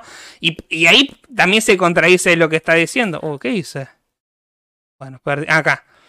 ¿No? Que ella lo vende con eh, Familia infantil sí porquería y el jamón y queso no es una cosa. te. Bueno, pero son 50 historias y, en- y dice, los chicos optaron por los sanguchitos. Obvio. Pero estas tartas están re buenas. Pero yo creo que Mejor que el. siempre, siempre la tengo con el pobre paté con el galletita paté con y galletita huevo. de nuestros cumpleaños. Pero con- tráeme una, una tortillita así o una galletita con humo. Igual, y para prueba, mí, ¿eh? No está mal que lo muestre porque es el contenido de ella que hace. Es, es su contenido. Y si la gente se enoja, y bueno, era obvio que se iba a enojar. Como la gente que se enoja por la mm, fucking pastaflora de membrillo de no sé qué. No, no digas eso, que está no, Paulo. está Paulo, pero bueno. Y justamente porque está Paulo dice, toquemos el tema, no toquemos el tema de la coca, por favor. Paulo es un gran bebedor de Claro, Coca-Cola. Eh, claro. Paulo, vos coleccionabas cosas de coca, ¿no? Remeras y eso, ¿no? Eh, decime si eras vos o era otro tipo de ñoño. Eh, y una, una cosa más. Eh, Paulo, ¿qué pensás sobre lo que le hicieron a la coca? Estamos muy, muy, Oh, muy decepcionados sí. nosotros. Sí, sí. Porque si yo me quiero morir, y esto lo voy a decir siempre, si yo me quiero morir tomando coca con azúcar, dame coca con azúcar, deja de querer imponerme, y acá me pongo como los, eh, los que se enojan con Paulina, deja de querer imponerme y dame una opción distinta. Bueno. ¿Ves? Así, así surgen estos discursos de gente enojada. Entonces, por ejemplo, tenemos acá a Lupe de Red TV que dice: Salimos a los pibes de Paulina Cocina. Dice: No me imagino los grenes comiendo berenjena. Si de por sí en mi casa logro hacer que mi hermano lo haga. Si como mucho tienen 10 años, dale un sanguchito de amigo, unas papas fritas de paquete. Déjalo ser por Dios, presenta un síndrome de nutrióloga de querer quitarle lo aburrido a las comidas. Encima, si porquería, un pancho no les, no les va a hacer nada, los pibes le deben tener una bronca. No, porque también esa cosa de que no, el pibe no me come verdura. Bueno, no le acostumbraste a comer verdura. Vos no estás acostumbrado a comer verduras. Hay un montón de casos de pibes que comen verduras y, y está todo bien. Ella contó cuando hizo, cuando intentó hacer los chisitos caseros, que les dio chisitos a los hijos y no les gustaron. Claro. Porque, no es- porque son gustos adquiridos también, ¿no? Después tenemos a gente que a los tres meses le ponen la mamadera coca a los pibes. Y eso tampoco está bien. Claro. Dice Eh. Paulo, tengo botellas con más de 25 años llenas de vidrio, de los panamericanos de acá, supongo que quiso decir. Claro. Igual, ¿qué pensás No, de, de los panamericanos para acá. para acá? Desde entonces hasta acá. ¿Qué em, pensás de que, le, que la coca original ya no sea coca original? Sí, que le hayan puesto edulcorante. ¿No? Bueno, acá estoy de acuerdo. ¿Cómo vas a privar a los, a los pendejitos a hacer esta obra de arte? Bueno, sí, Eh, pero... Ahí eh, yo estoy a favor, eh. Eh, eh, eh.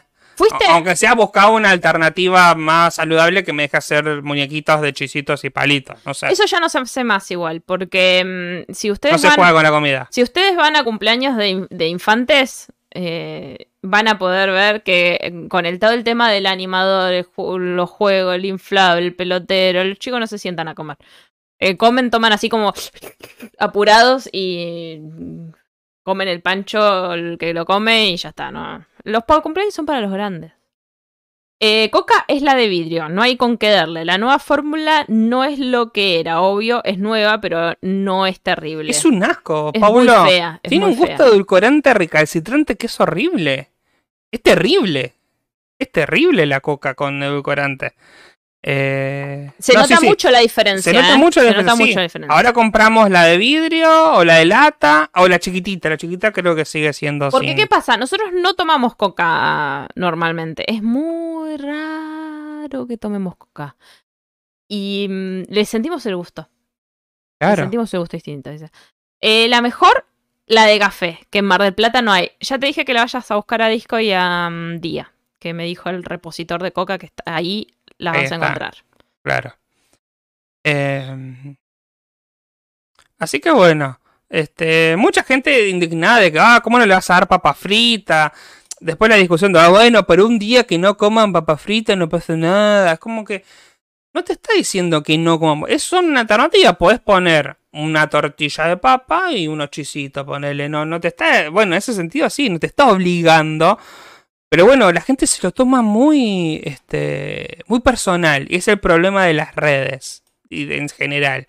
de la discusión en internet, que la gente se toma las cosas personal, como que todo lo que está pasando, esto no es un concepto mío, se lo, eh, se lo robé a Ramita, que no se lo debe haber robado a alguien, calculo, pero es algo que dice Ramita, por ejemplo, en el futuro, que es, la gente se toma todo personal, es como que todo lo que está es como para vos, están hablando a vos directamente, es como, pará, no te están hablando a vos directamente, ¿no? Este, pero bueno, este, es otro de las cosas. O sea, fue una semana muy tensa, la gente se mataba por comida de cumpleañitos, por internas peronistas. Eh, bueno, pues ahora diciendo que este Alberto es conchita, bastante Uf, machista Sí, también. bastante machista la. Porque toda esta idea de este de que hace todo lo que dice Cristina, ¿no? Ah, Todo muy muy muy tenso. Vamos a ver qué pasa la semana que viene. Ay, ¿no? eh, elegante fue papá. Una Elegante noticia fue buena. hace unos Igual, cuantos una días. noticia buena teñida por un, algo malo que lo afanaron. En- ¿En serio? Sí, lo afanaron. Eh, lo afanaron, lo golpearon, lo agredieron y cuando iba a ver a la hija. Jamaica se llama. Jamaica. Sí. Bueno, otro que fue padre fue, eh, como le dicen en Furia Bebé, el Huasca Seca Cormillot. O sea, Cormillot padre. que con ochenta y pico de años, ¿cuántos años tiene el viejo? 83 años. 83 años fue padre. Este, y bueno, un chico que va a tener. No le va a durar Que no va a tener padre. Sí, por ahí lo tiene un par de años y después, bueno. Qué sé yo. Va a tener un abuelo directamente. Un bisabuelo directamente. Eh, así que bueno, esa fue otra noticia que pasó esta semana y no sé qué más pasó. A ver, ¿dónde podemos, podemos- ¿dónde podemos entrar para algo? Resumen de la semana, pone. No, eso es horrible. Eh, no, algún portal No, de, eso es horrible y lo estás poniendo. de- porque no sé qué poner.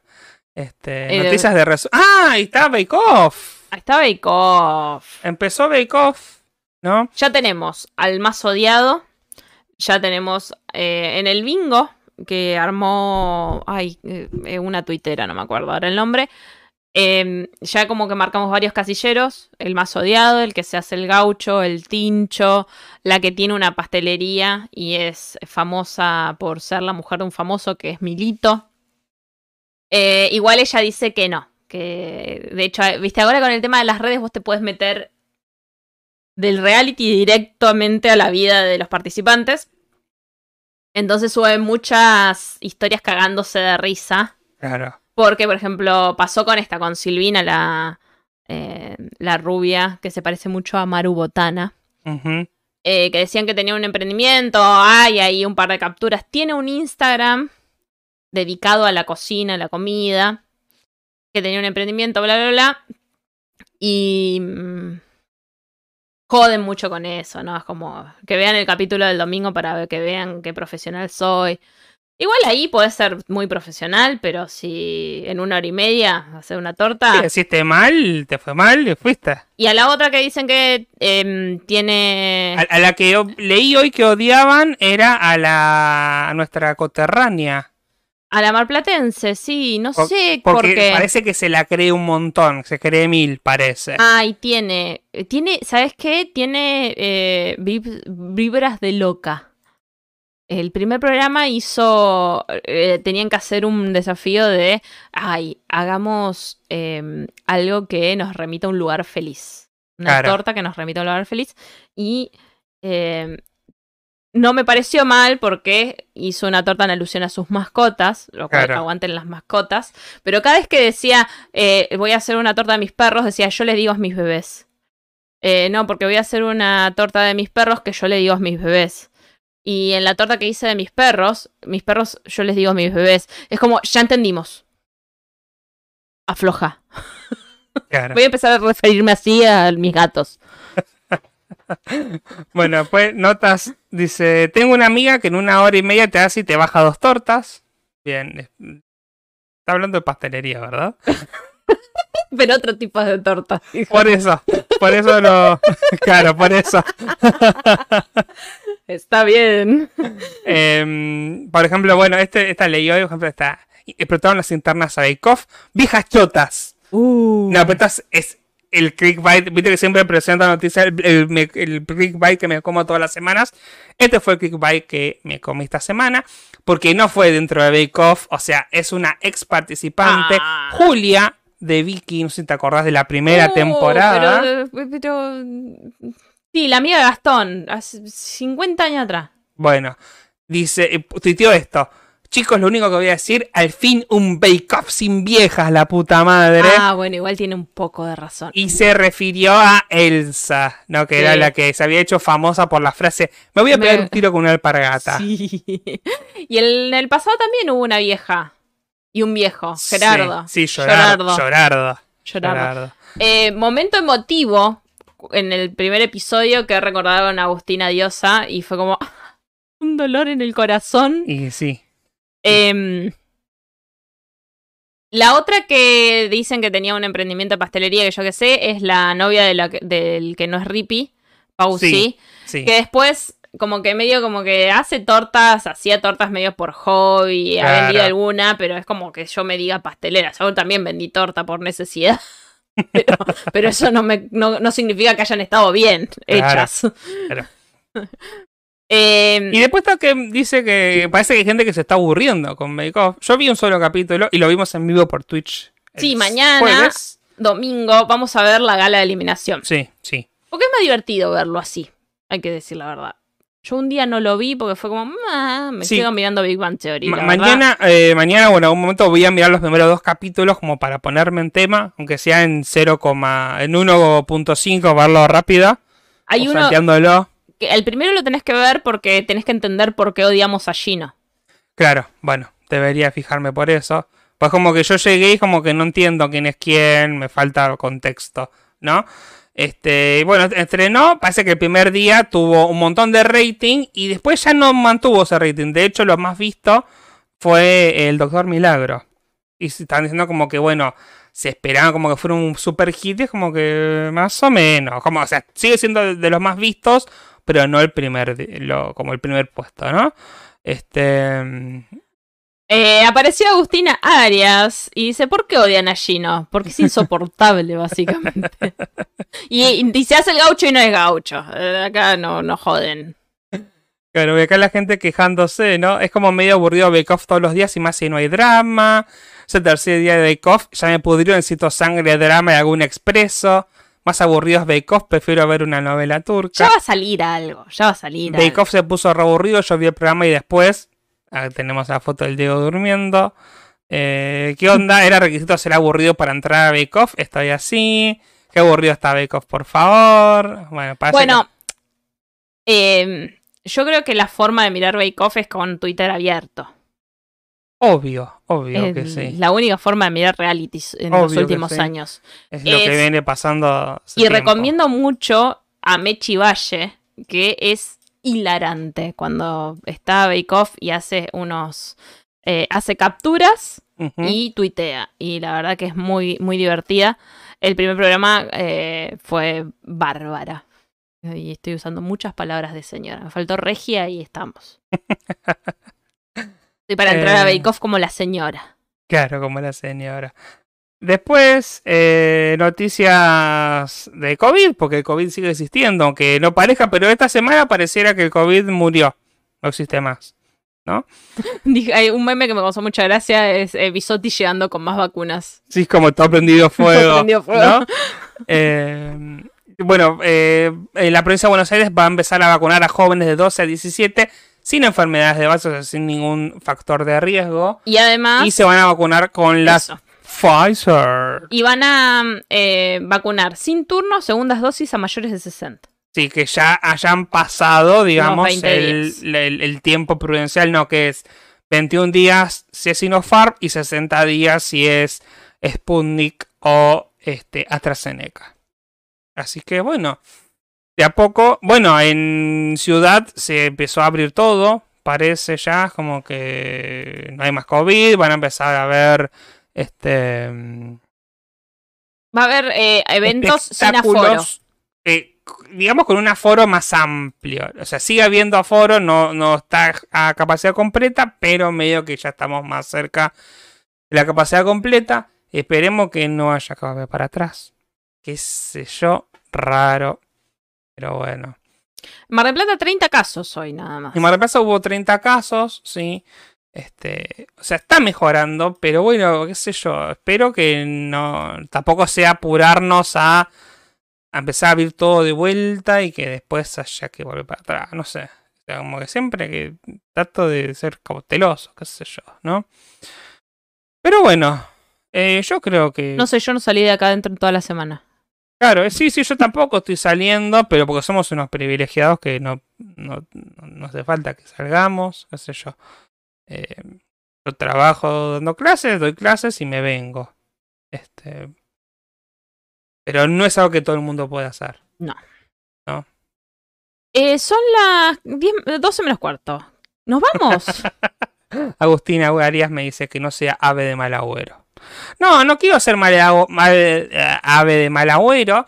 Pero, si por a ejemplo- picaportes. Es que, por ejemplo, países donde hay bastante, un porcentaje de población similar, o sea, salvando la distancia de que es un país mil millones de veces más grande que este, está empezando a subir los casos de vuelta. Porque, bueno, no sé, hay gente que no se quiere vacunar en, este, en Estados Unidos y, por ejemplo, hace unos días tuvieron 150.000 casos, ¿no? Una bocha. eh, y tres mil y pico de muertos. O sea, es un número bastante pesado. Acá bajó.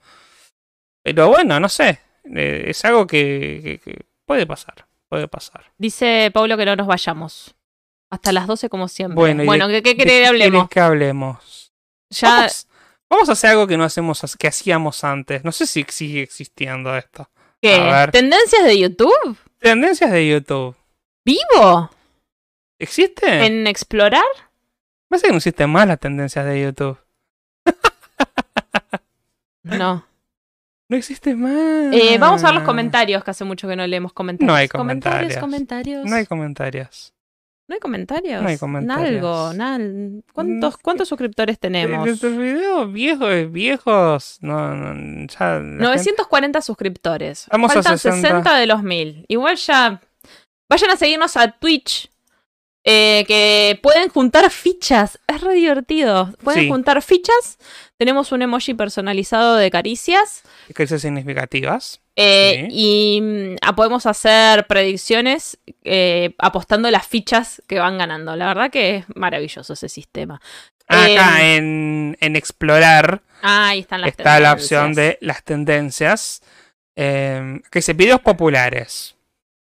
Bueno. Tenemos la conga, lucra, te mentiría, música. Por eso habíamos dejado de leer las tendencias, Sí, porque, porque eran todas tendencias de musicales. música, de música que no conozco, música, música. Después tenemos a uno que se llama Mondongo. Bueno, pero es para saber qué tanto desconozco de esto, ¿no?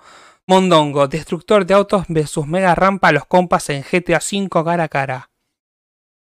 Meme de Box Bunny. Eh, otra música, bueno, acá, Duki, alguien que conozco. Sael con Duki. Eh, ¿conoce el Duki?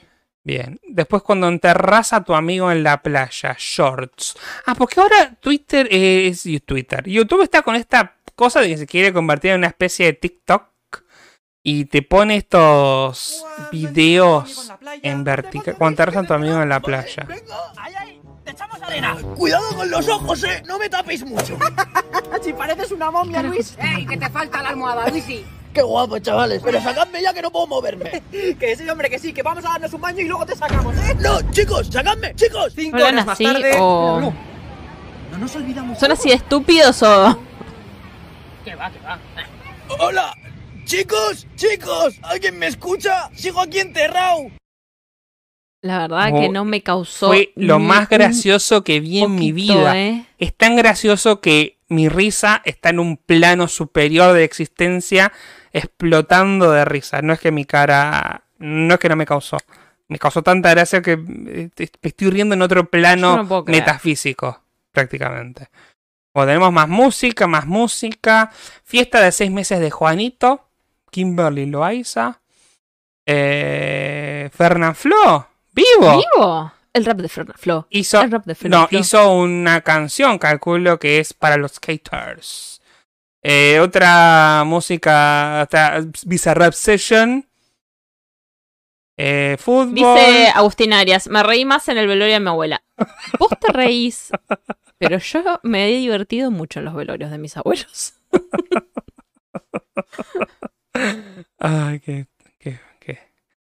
Bueno, más música. La voz Perú. Alguien que juega. Por favor, no pases otro corto de YouTube. Corto de YouTube. Él está en menos onda que nosotros. Se llaman shorts. eh, bueno, Got Talent de España. No, malísimas las tendencias. Y bueno. Malísimas. ¿Sandra Sires hace música ahora? Sandra Sires siempre hizo música, pero Sandra Sires ahora hace streams. O sea, Ah, es como una gamer así como que la miran bocha de gente. Mira. Tiene un setup rosa tan hermoso. Tan hermoso el setup de Sandra Siris. Pero siempre hizo música. Siempre Claro. cantó, cantó muy bien, canta muy bien. Tenemos a Taylor Swift, que hizo, sacó un nuevo tema que es Wildest Dreams. El otro día me enteré de cómo era el tema de Taylor Swift. Que mm, Es como la Sole de, Estados Unidos. no, pero el tema es que ella está regrabando todos sus discos. No ¿Por? sabías. Porque parece que tuvo un tema ahí de copyright, de, de- de disputa por los derechos de las grabaciones. Como Celeste Carballo. Claro, tú- o sea, como que las grabaciones que estaban circulando no le pertenecían, o le estaban sacando mucha guita, se quedaban con mucha de la guita que le pertenecía. Entonces dijo, este, mm, bueno, los voy a grabar todas las canciones de vuelta. No escuchen más las versiones viejas, escuchen las versiones nuevas. Por eso todas se llaman Taylor's Version, como la versión de Taylor. Mm. Y esa versión que se reproduce, eh, le llega toda la guita a ella y nadie se queda con su plata. Mira. Una cosa así. Eso eh, debería ser Celeste Carballo. Está regrabando todo, básicamente. Y creo que este caballo está en Ya una- lo hizo, ¿no? algo parecido, ¿no? Pasa que lo que no encontraban era eh, dónde estaban los derechos eh, de Claro, este Carballo. No encontraban los derechos, quién se los habían comprado. claro. Ahí Agustina nos explica mejor. Ah, mira, compraron su productora y en eso se apropiaron intelectualmente de todos sus discos. Sí, pero no de los discos, o sea, sí, de las grabaciones, digamos, originales. O sea, como que esas grabaciones, si vos las pasás, la guita queda para esas productores que lo compraron, ¿no? Claro, no usen toda su obra, está regrabando todo. O sea, las cosas las compuso ella, o sea, intelectualmente le, pertenecen, pero no le pertenece, digamos, la grabación, de todo es bardo. Y leía también, por ejemplo, que este, ahora en la época digital no es lo mismo, o sea, no es lo mismo la cantidad de plata que gana un artista si la canción se streamea por YouTube o por eh, Spotify, alguna plataforma, que si la canción se pasa por la radio, que si la persona compra un disco, es como un re bardo eso, y que hay un, Bueno, un tema de derechos y, Está la liberación de Louta. bueno, otro que ahí. firmó y no firmes nada con Telefe, Y nadie le firmó con. Telefe. Y sí. Otra que está robando, haciendo contenido con su embarazo es mis pastelitos, Ah, y sí. ¿no? Es que, y sí. Y sí, ¿no? ya Muy lo vimos con em, Berto y Cristina da Costa. Sí. Que nació el pibe y desaparecieron con toda la razón del Y sí, mundo. Yo creo que a estos pibes les va a pasar lo mismo, ¿no? Bueno, pero mientras puedan robar, claro, este- hasta que no esté el pibe, se filma contenido. claro. Eh, después tenemos Fortnite, mi novia se tatuó su cara. Este. ¿qué- qué- Malísima. Cada vez más rancio ¿eh? Rancísimo, ¿eh? Esto es tendencias, ¿no? Sí. Si yo pongo tendencias, sale esto, así Sí, está sí, donde estaba recién. Em, Ah, pues tenemos música, películas en directo, videojuegos, noticias, deportes, aprendizaje. Ah, si yo pongo música, me sale música. Películas que sale, trailers. Ah, No, literalmente eh, películas. claro. Literalmente películas. En directo, ¿quién está en directo? Nosotros estamos en directo. Salimos Todos nosotros. programas, todos canales de Canales noticias. de televisión, sí, de noticias, Telefe.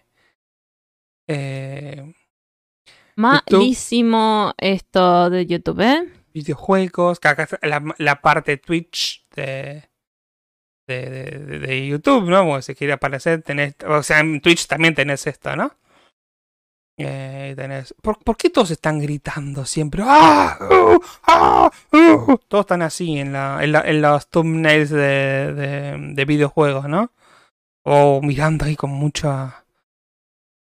Por eso, síganos en Twitch.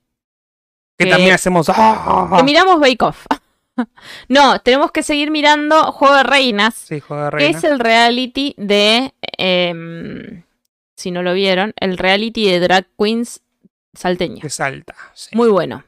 Pero bueno, lo tenemos ahí colgado. Vamos a continuar mirándolo. Tenemos que mirar ya el tercer o cuarto capítulo, ¿no? Eh, creo que cuarto. Sí, Cuarto. el cuarto.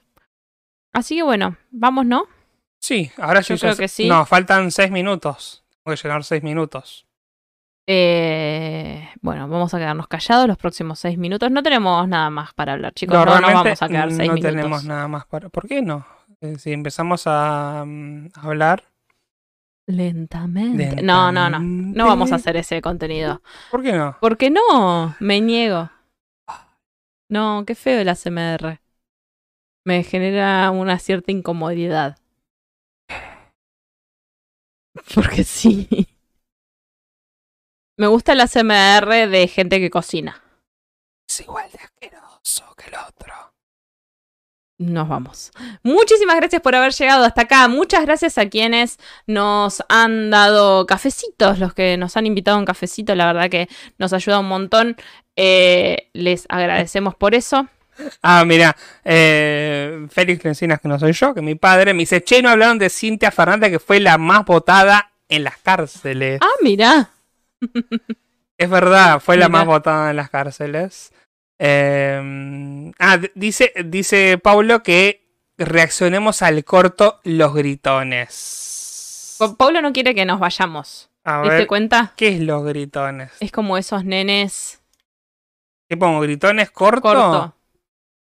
Cortometraje. Ah, bueno, eh, dura un minuto y decir, mira, justo para llenar el tiempo que queda, eh, funciona.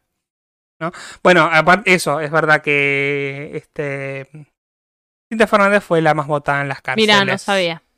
¿Esto es lo que querés que veamos? Se llama cortometraje Los Gritones de Screamers. Está en. ¿Qué idioma está esto? ¿En español? Mirá que acá. eh, Ojo con lo que decís. eh, alguien no entiende de todo el inglés. No todo Film Fest. A ver.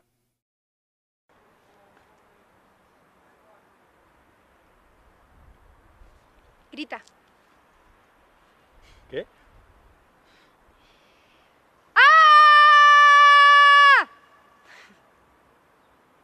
¡Ah! ¡Ah! ¿Quiénes son los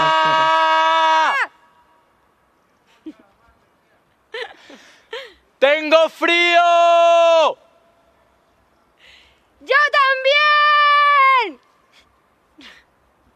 ¡Estás loca! ¡Tú más!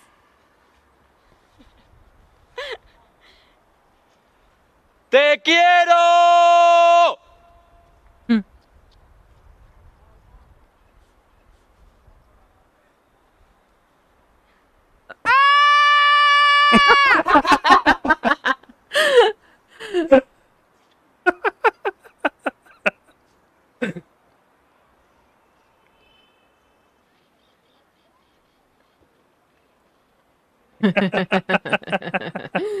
Es como el capítulo de Big Bang Es Theory. un- esto es un, es un TikTok. Este, un TikTok con más producción. Producción.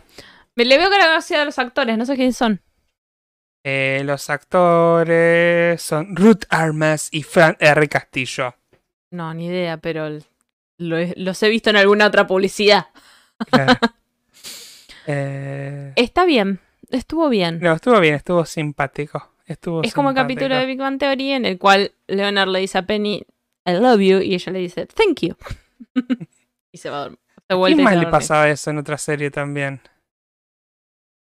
Mm, No, me sé, acuerdo, pero sí, no lo sé. pasaba lo mismo. Ahora sí, Ahora sí. Ya está. Gracias por los cafecitos, estaba diciendo. Muchísimas gracias por escucharnos hasta acá. A quienes se hayan quedado, disculpen si hablamos mucho de política. Fue lo único que pasó en la semana para nosotros. Fue, lo único que vimos. Por eso, fue lo único que pasó para nosotros. Sí. Eh, no les prometemos que el resto del tiempo que estemos al aire sea- no sea así. Por lo pronto, mañana en Twitch vemos la gala de eliminación de Masterchef, así que si no, de Masterchef no. De Bake Off, si quieren ir de Masterchef de las cosas dulces y los desconocidos, si nos quieren ir a visitar por allá, no nos vamos a ofender. Como siempre pueden, como llegamos a los 50, pueden recolectar fichas que son muy divertidas, no importa, son fichas. Es todo lo que pueden hacer las fichas, recolectarse, pero nada. Eh, muchas gracias a Paulo que estuvo ahí. Ya- Ya nos deja ir. Dijo, sí, ir. vayan, pueden ir. Bueno, Menos mal, porque gracias. si él no me dejaba, no, no No podía lo apretar detener transmisión. Si no me dejaba. Eh, síganos en nuestras redes sociales, en todos lados en forma fichas y si no en forma de fichas, nos buscan en Google, nos encuentran. Eh, Delirios de Reina por acá en redes sociales. ¿Vos? Yo soy Félix. Muchas gracias por acompañarnos. Hasta la semana que viene.